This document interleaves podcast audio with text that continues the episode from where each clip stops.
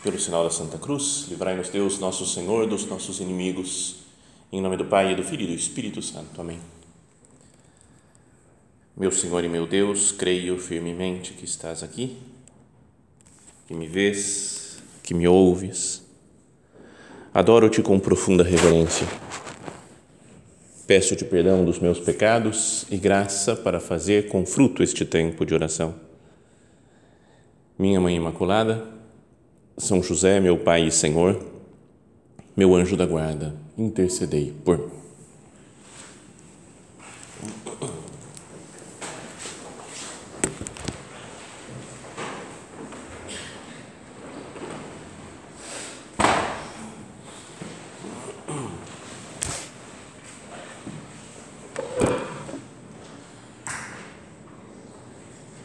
Primeiro salmo que nós vamos meditar nesse retiro, talvez seja o salmo mais conhecido né, por nós, pelas pessoas da obra, porque é o salmo número 2 que nós rezamos todas as terças-feiras. E vou começar lendo o salmo, mas numa tradução que talvez não seja a que a gente costuma rezar, né? então não, não se assustem, né? falando, nossa, mas não é assim que reza, né? porque tem várias traduções, então, mas a ideia é a, é a mesma diz assim, né, o Salmo 2: Porque se as nações se revoltam e os povos conspiram em vão? Os reis da terra se insurgem e os poderosos fazem aliança contra o Senhor e contra o seu ungido. Vamos quebrar suas correntes e libertar-nos da sua opressão. Aquele que está nos céus se ri deles, zomba deles o Senhor. Então, cheio de ira, vai dizer-lhes, apavorando-os com seu furor: Já o estabeleci como meu rei sobre Sião, meu monte santo. Vou proclamar o decreto do Senhor. Ele me disse: Tu és meu filho, eu hoje te gerei. Pede-me e te darei como herança as nações e como tua posse os confins da terra. Tu as governarás com cetro de ferro e tu as quebrarás como a potes de barro. Agora, pois, tomai cuidado, ó reis, aceitai este aviso, governantes da terra. Servi ao Senhor com reverência e prestai-lhe homenagem com tremor. Aprendei a disciplina, para que não se irrite e pereçais pelo caminho, pois sua ira se inflama de repente. Felizes os que nele se abrigam.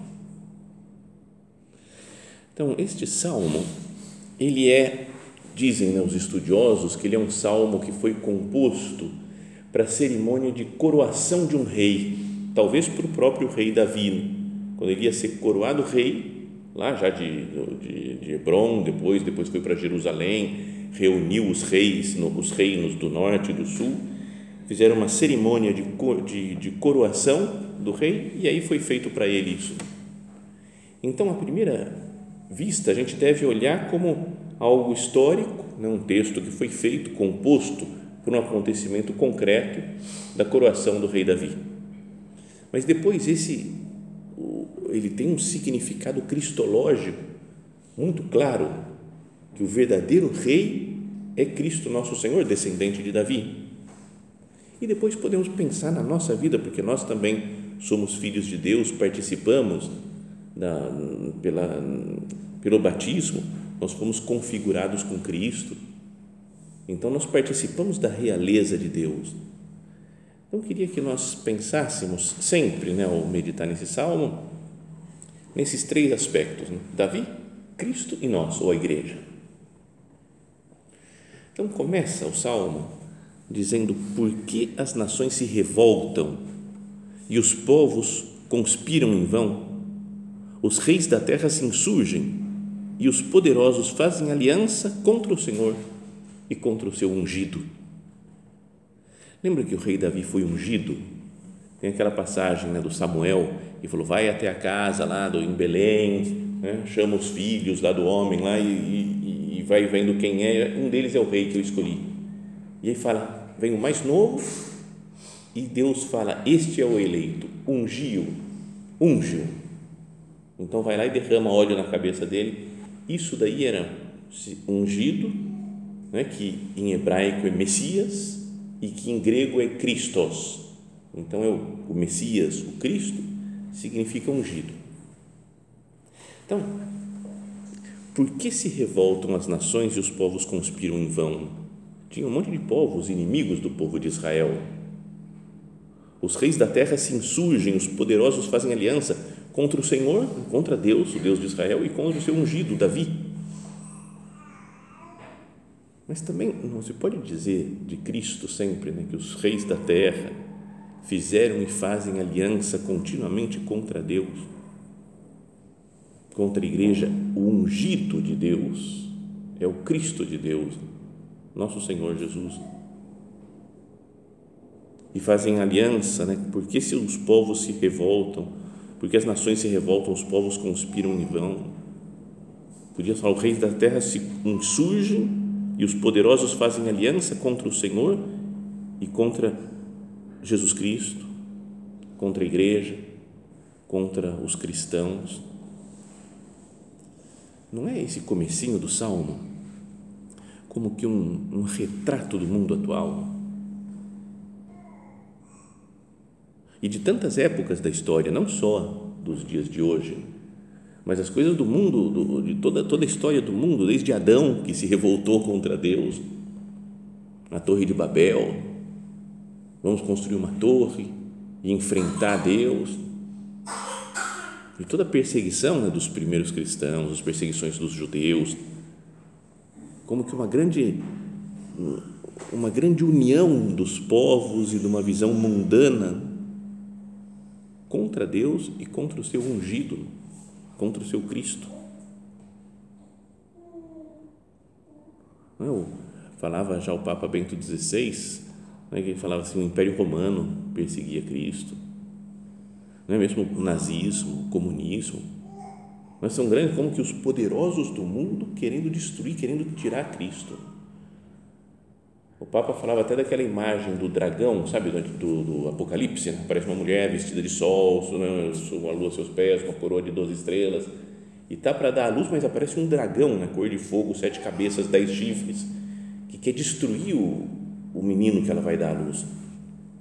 E ele falava, como que é uma imagem de tudo isso daí, de todas as perseguições que sofre Cristo, que sofre a igreja ao longo dos séculos. Atualmente, né, com uma, uma visão de, de mundo né, sem Deus, né, um governo global, né, o globalismo todo, falou, vamos fazer um negócio que a gente coordena que os poderosos do mundo, sem Deus, querem tirar Deus da sociedade. O Papa João Paulo II falava né, disso, lembra das das raízes cristãs da Europa, há, há 20 anos mais ou menos, o Papa João Paulo II estava falando quando se fizer a, como que a Constituição da União Europeia tem que deixar claro que a raiz da, da Europa, da fundação da Europa, do início, é cristão, né? se vive o cristianismo aqui. E muita gente falou, não, não tem nada a ver, não tem nada a ver com o cristianismo isso daqui. Aí eu estava numa época lá, quando eu estava treinando a vida de padre.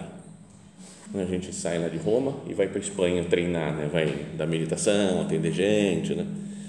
É, eu acho que o que treina mesmo é perder o português, né? porque aí você começa a falar em espanhol o dia inteiro, né? pregar em espanhol, atender gente em espanhol, aí você chega aqui até voltar outra vez a, ao que é o Brasil é mais difícil.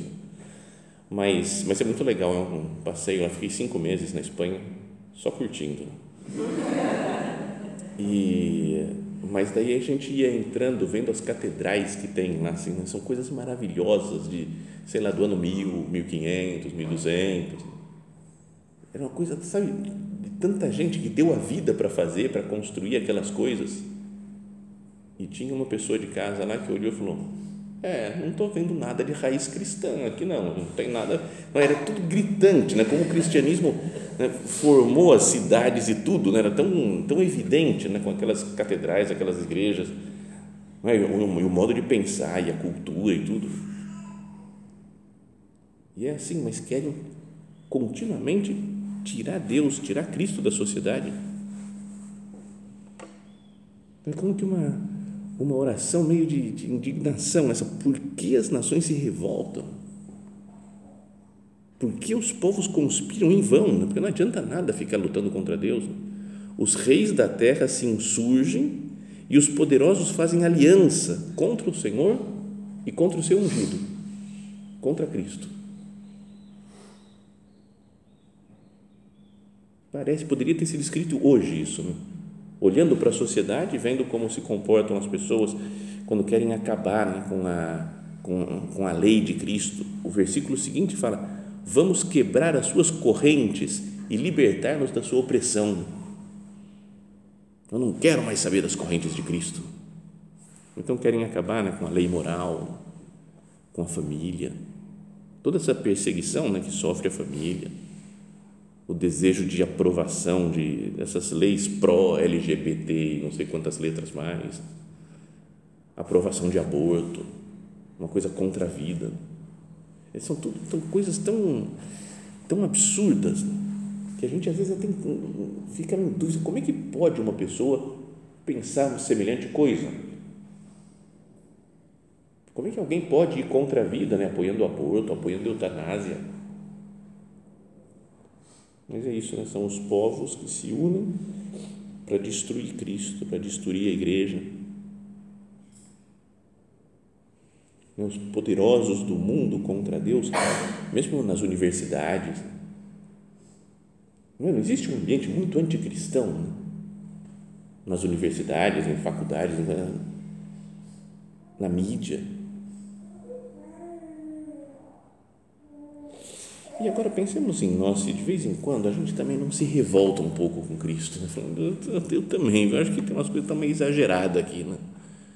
de muita regra, muita lei, muita coisa. Mas por quê?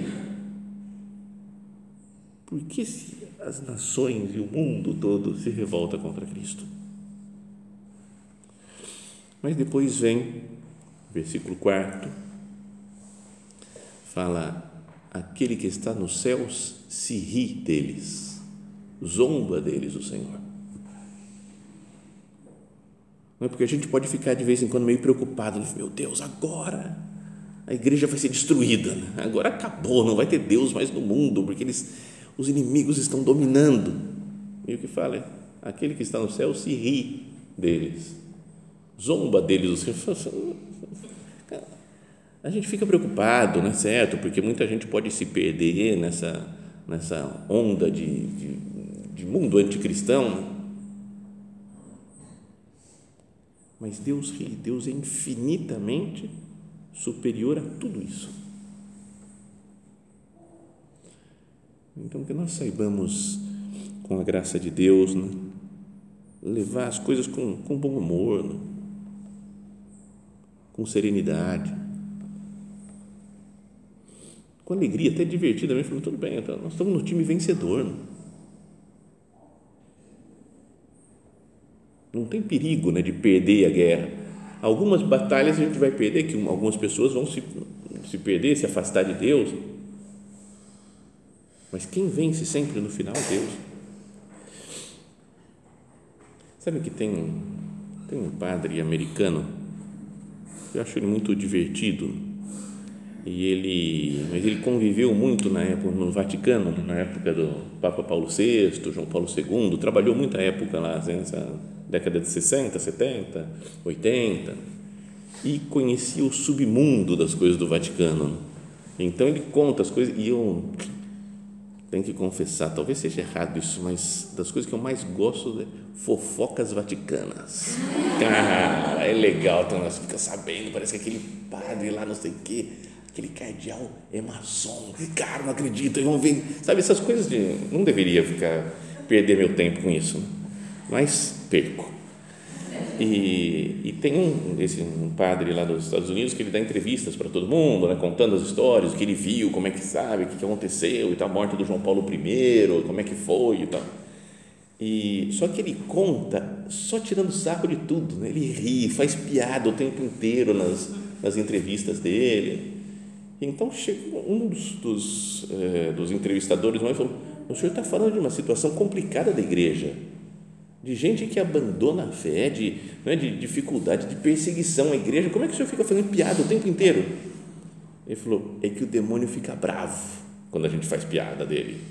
Quando a gente ri na cara dele, mostra que a gente é muito superior. Ele fica, o inimigo fica irritadíssimo, não é? Quando a gente está bravo com alguma coisa e vem alguém e ri, ah, piora muito a irritação, né? porque não está levando às vezes a gente a sério, né? Quando eu quero fazer um negócio e a pessoa fica tirando sarro ainda por cima.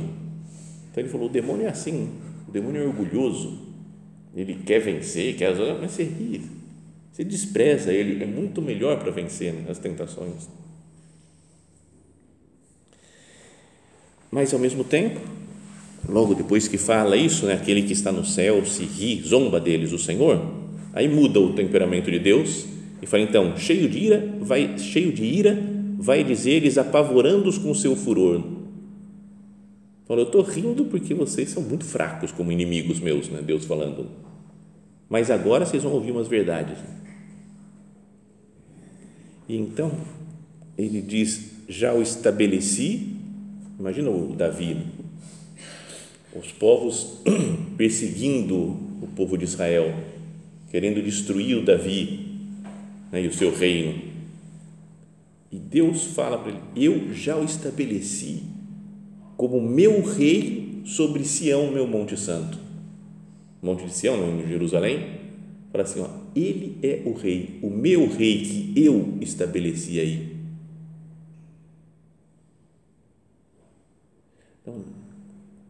Na verdade, o que está acontecendo também, eu, pensa Cristo morrendo em Jerusalém,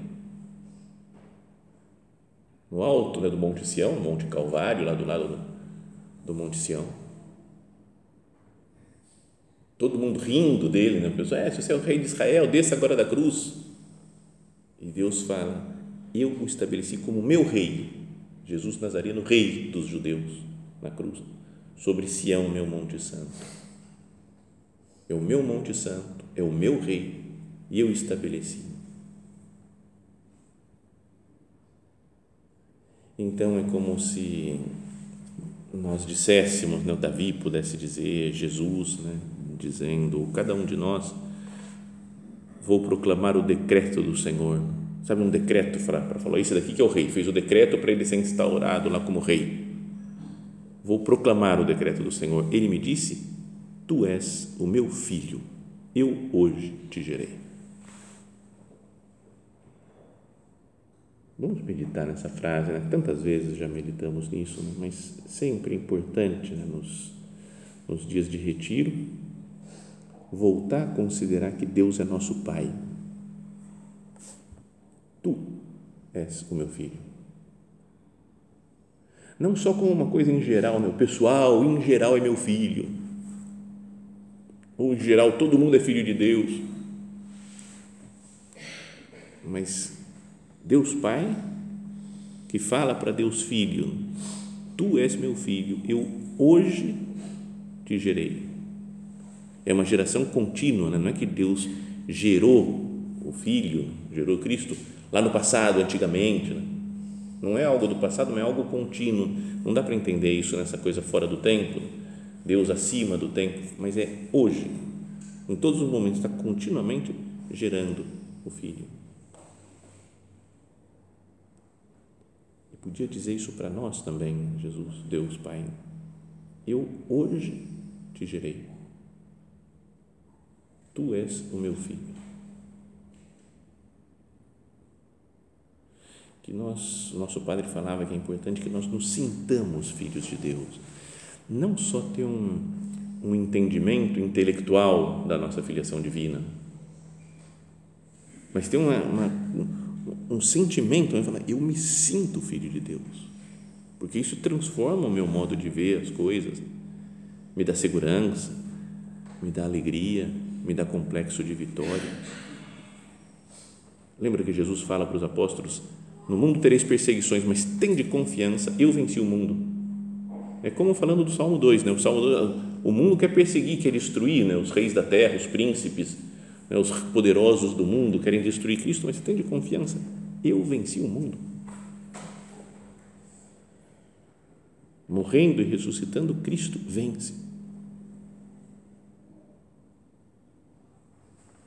E como somos filhos, nós vencemos também, né? porque o nosso Pai vence.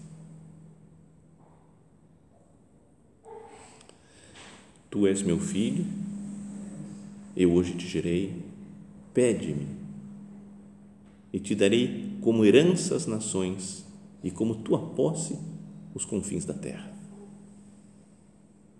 Imagina um pai dizendo para um filho: Pede o que você quiser e eu vou te dar. E a criança pede um brinquedo, pede uma comida, pede um negócio, pede alguma coisa cara. Ele fala, hum, te darei como herança as nações, tudo, e como tua posse os confins da terra. É muito mais do que uma criança pode sonhar. Né? Não, eu queria ter isso, eu queria ter aquilo. Fala, o mundo inteiro é seu. Tu as governarás com cetro de ferro e tu as quebrarás com apotes de barro. Não te dar poder sobre todas as coisas. Tem esses inimigos, né, os que perseguem, os inimigos de Deus, os inimigos da nossa alma. Mas eu vou te dar poder sobre tudo isso. Essa é a segurança né, que Deus nos dá. Cristo é o Senhor que governa este mundo. E se nós estamos com Ele, né, com Cristo, se nós somos filhos, não deveríamos ter medo de nada, nem de ninguém.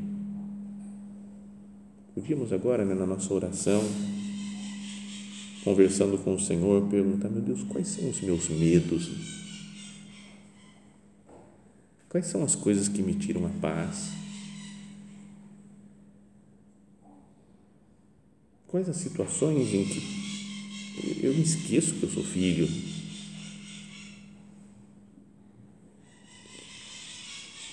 Tu és meu filho, eu hoje te gerei. Nesses problemas concretos de hoje, né, pelos quais nós estamos passando. Hoje eu te gerei, tu és meu filho. Pede-me, te darei as nações por herança.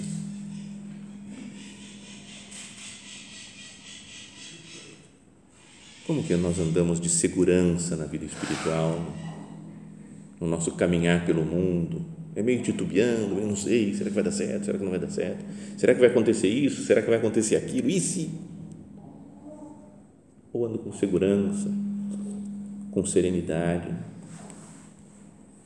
com paz.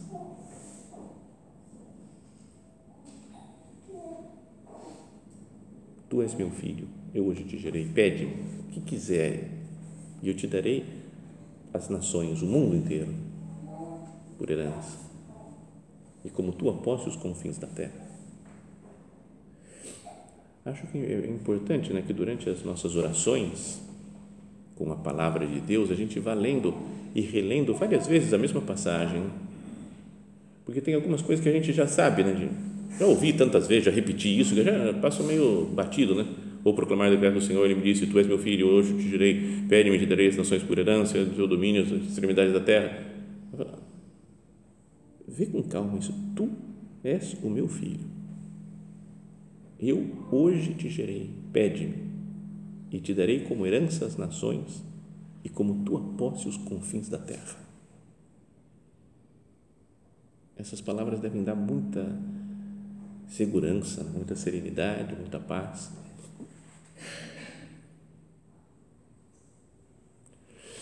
E aí então volta como que um um diálogo né, que tinha sido entre, entre o pai e o filho, aqui a conversa entre eles, agora como que um aviso para esses governantes, os reis do mundo aí que querem destruir Cristo. Né? Agora, pois, tomai cuidado, ó reis, aceitai esse aviso, governantes da terra.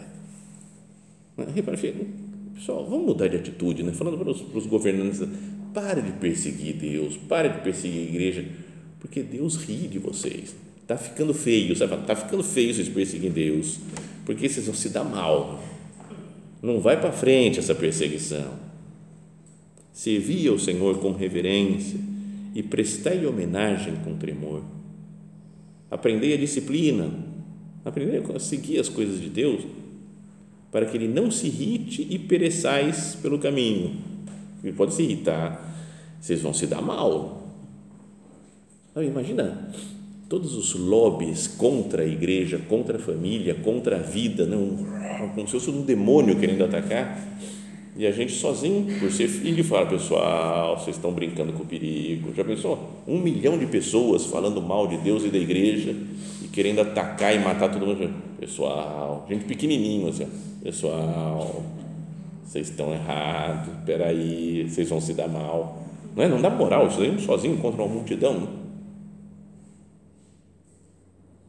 Servir ao Senhor com reverência e prestar-lhe homenagem com tremor, aprendei a disciplina para que não se irrite e pereçais pelo caminho, pois sua ira se inflama de repente. E daí, último, última frase né, desse, desse salmo é: Felizes os que nele se abrigam. É feliz quem descansa no Senhor, quem encontra o seu repouso, o seu abrigo em Deus nosso Senhor, no seu Pai. É aqui que nós encontramos a nossa paz, nossa alegria. Que nós não queiramos outro abrigo, outra proteção que não seja o Senhor. E que nós queiramos trazer as pessoas para esse abrigo, né? como se fosse um lugar para se proteger dos perigos do mundo Vocês já viram esses negócios? É que tem, está meio na moda ultimamente, vários, várias pessoas falando, eu não sei, não vou emitir nenhuma opinião se, se concordo, se não concordo, mas tenho curiosidade às vezes de ver, né? essas várias aparições de Nossa Senhora ou de anjos, de coisas assim, não sei o que, aí que muitos santos ou aparições ou coisas, sei lá se é, se é verdadeiro ou falso, né? revelações particulares, falam de, do fim dos tempos e dos três dias de trevas. Vocês já ouviram falar disso aí? Três dias de trevas. Cara, dá até um medo, né? Que será que é isso? E um dos lugares fala, e a gente tem que correr para os abrigos. Não sei, não sei o que é, né? O abrigo, que lá, aí sim vai estar o pessoal, acho que rezando, não sei o que, vai ter luz lá, lá vai estar tudo certo. Né? Mas vai ter que aguentar, vão ser três dias de trevas, de perseguição, de morte. Para quem não estiver dentro do abrigo, morreu. Já tem que estar. Não, Sério, não estou dizendo que é verdade isso daqui, não, não sei. Não sei. Eu acho legal só ficar vendo várias opiniões. Na internet um monte de gente brigando por causa disso, né? uns dizendo que é maravilhoso, é isso mesmo, foi descoberto tudo como vai ser o fim dos tempos. Outro, que bobagem, que perda de tempos, eles são ridículos, isso nem é católico. Nem... Mas, tudo bem. Mas o que me fez pensar é nessa última frase: felizes os que nele se abrigam. O abrigo para qualquer coisa, para dia de treva, para demônio, para perseguição, o que for, nós já temos. Que é Deus nosso Senhor, é o coração de Cristo, o coração de Maria. Felizes os que nele se abrigam. Que nós saibamos encontrar o nosso refúgio, nosso abrigo, nossa proteção em Deus nosso Senhor, que fala para cada um de nós: Tu és meu filho. Que Maria, que é nossa mãe, nos faça recordar sempre né, essa frase de Deus para nós: né? Tu és meu filho.